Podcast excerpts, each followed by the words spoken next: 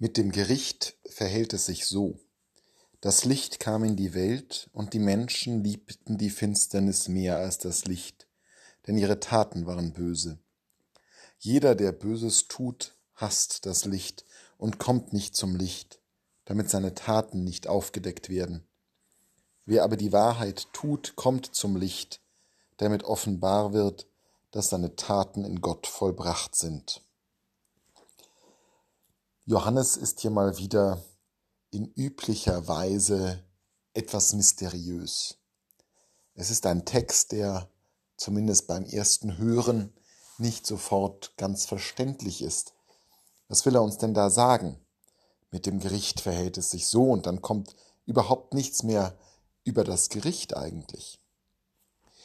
Und wie so häufig bei Johannes lohnt es sich auch hier, die Worte sacken zu lassen und sich darauf gefasst zu machen, dass hier etwas kommt, was unerwartet ist. Wie verhält es sich mit dem Gericht?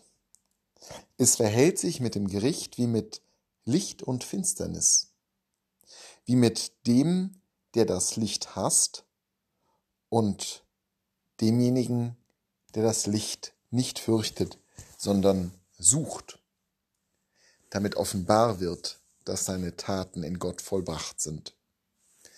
Das Gericht stellen wir uns auch aufgrund der christlichen Ikonografie und manch einer Bibelstelle durchaus häufig so vor, dass wir als Menschen vor Gott als den Richter hintreten, der aktiv zu Gericht sitzt über uns, uns unsere Missetaten vorhält und uns wenn es einigermaßen gut gelaufen ist, vielleicht das ein oder andere an Positiven auch aufzurechnen hat, um dann womöglich mit Zusatz seiner Gnade uns den Weg in den Himmel zu ebnen, hoffentlich. Johannes stellt das Gericht etwas anders dar. Bei Johannes hat das Gericht etwas vor allem mit menschlichem Tun zu tun. Es hat weniger mit einem Ankommen Gottes zu tun, als mit dem menschlichen Verhältnis gegenüber dem Gericht. Der, der das Böse tut, meidet, und der, der das Gute tut, sucht das Licht. Das Gericht ist in diesem Verständnis vielleicht nicht ein Eingreifen, ein Aktivwerden Gottes, sondern das Gericht besteht einfach im Licht, im Lichte Gottes. Wenn wir einst gestorben sind und auferstehen, erstehen wir auf in eine Wirklichkeit, die diese Welt ganz und gar übersteigt, in eine Wirklichkeit, die voll und ganz Licht ist, in der keine Finsternis und kein Verstecken mehr möglich ist. Und in dieser neuen Wirklichkeit, im Licht, erscheint uns das Gericht, in dem unsere Taten offenbar werden, die guten wie die schlechten.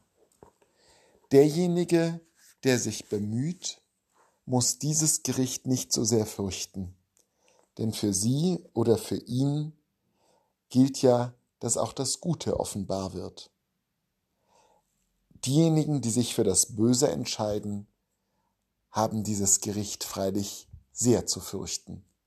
Denn während sie ihre Boshaftigkeit und ihre schlechten Taten hier auf Erden einigermaßen erfolgreich in den vielen Finsternissen verbergen können, die diese Welt mit sich bringt, ist das doch in der Herrlichkeit des göttlichen Lichts nicht mehr möglich.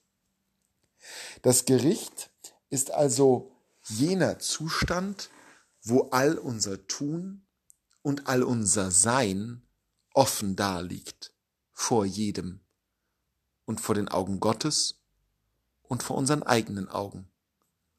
Und das Gericht besteht dann nicht darin, dass Gott einen Spruch fällt, sondern unser Spruch ist offensichtlich durch das, was zu sehen ist.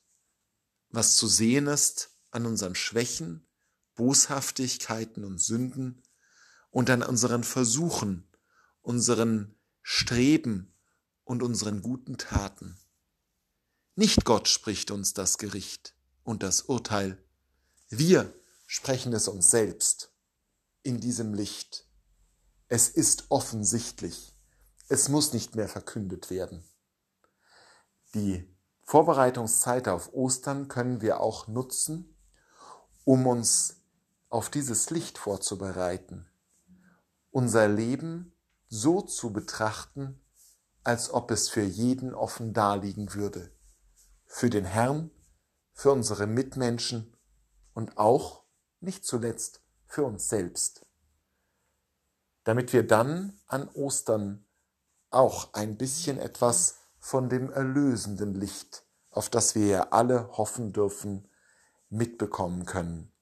Am Ende steht das Licht und das Licht wird unsere Finsternisse erhellen.